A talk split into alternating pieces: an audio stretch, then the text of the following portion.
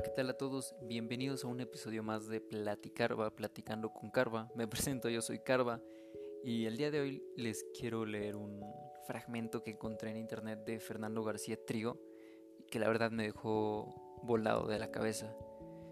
Y me gustaría que me contaras cómo te va a dejar a ti después de que te lo lea. Y aquí va. Se llama Aprecia lo que tienes. Y dice... Aprecia lo que tienes, porque según las reglas del universo ya no está.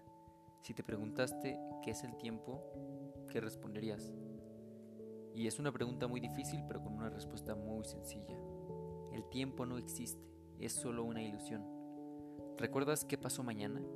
¿O puedes esperar lo que pasará ayer? Todo pasa simultáneamente, pero tú solo percibes el presente. El tiempo no pasa, somos nosotros los que pasamos por el tiempo. El tiempo es solo un concepto humano creado por nuestra necesidad de crear un futuro que le dé sentido a nuestra existencia.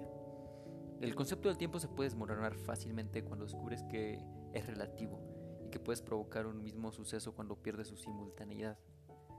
Pero hay algo de esto que sí puede volvernos locos, y es que si el tiempo no pasa y nosotros pasamos a través de él, sugiere que puedes estar naciendo, viviendo y muriendo a la vez. Todo lo que está pasando ya ha pasado y tu cabeza es solo tú procesándola. Crees que han pasado años, pero tu vida puede estar ocurriendo en un solo instante.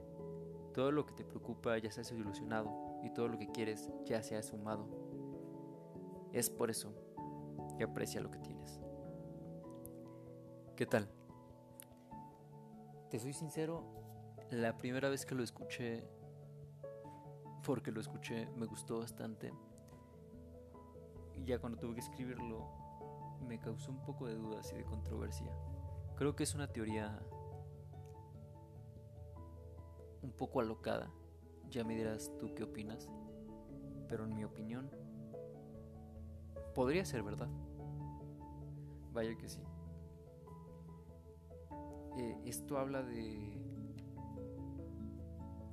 de que ya hay un destino hecho, que solo estamos viendo una película. Y habla un poco acerca de lo que hablamos en otros capítulos sobre disfrutar el proceso, dónde estás y lo que haces. Sin embargo, te puede volver volar un poco la cabeza porque tú puedes estar en tu mente decidiendo qué cosas hacer, qué cosas no hacer. Y en este escrito te dicen que a pesar de lo que decidas, ya estaba escrito que así fuera.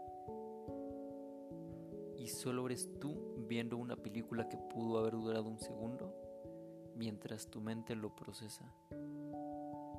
Qué duro, ¿no? Inclusive podría decirse que cada persona tiene su propia película, su propio universo. E inclusive podríamos irnos a teorías más alocadas como... O bueno, no, no, no, no sé si alocada sea la palabra correcta. Diría más... Uh, más diversa, como la teoría del huevo. Pero vaya que, que esto me sorprendió. Y este capítulo, si lo notarás, no salió en miércoles, sino en sábado. ¿Por qué? Porque eh, se me hace muy poquito para dedicarle un capítulo entero. Así que nada más me gustaría dejarte con la reflexión que te leí y que me dijeras qué opinas de Fernando García Trigo. Padrísimo, ¿no? Nos vemos en el siguiente capítulo de Platicarva.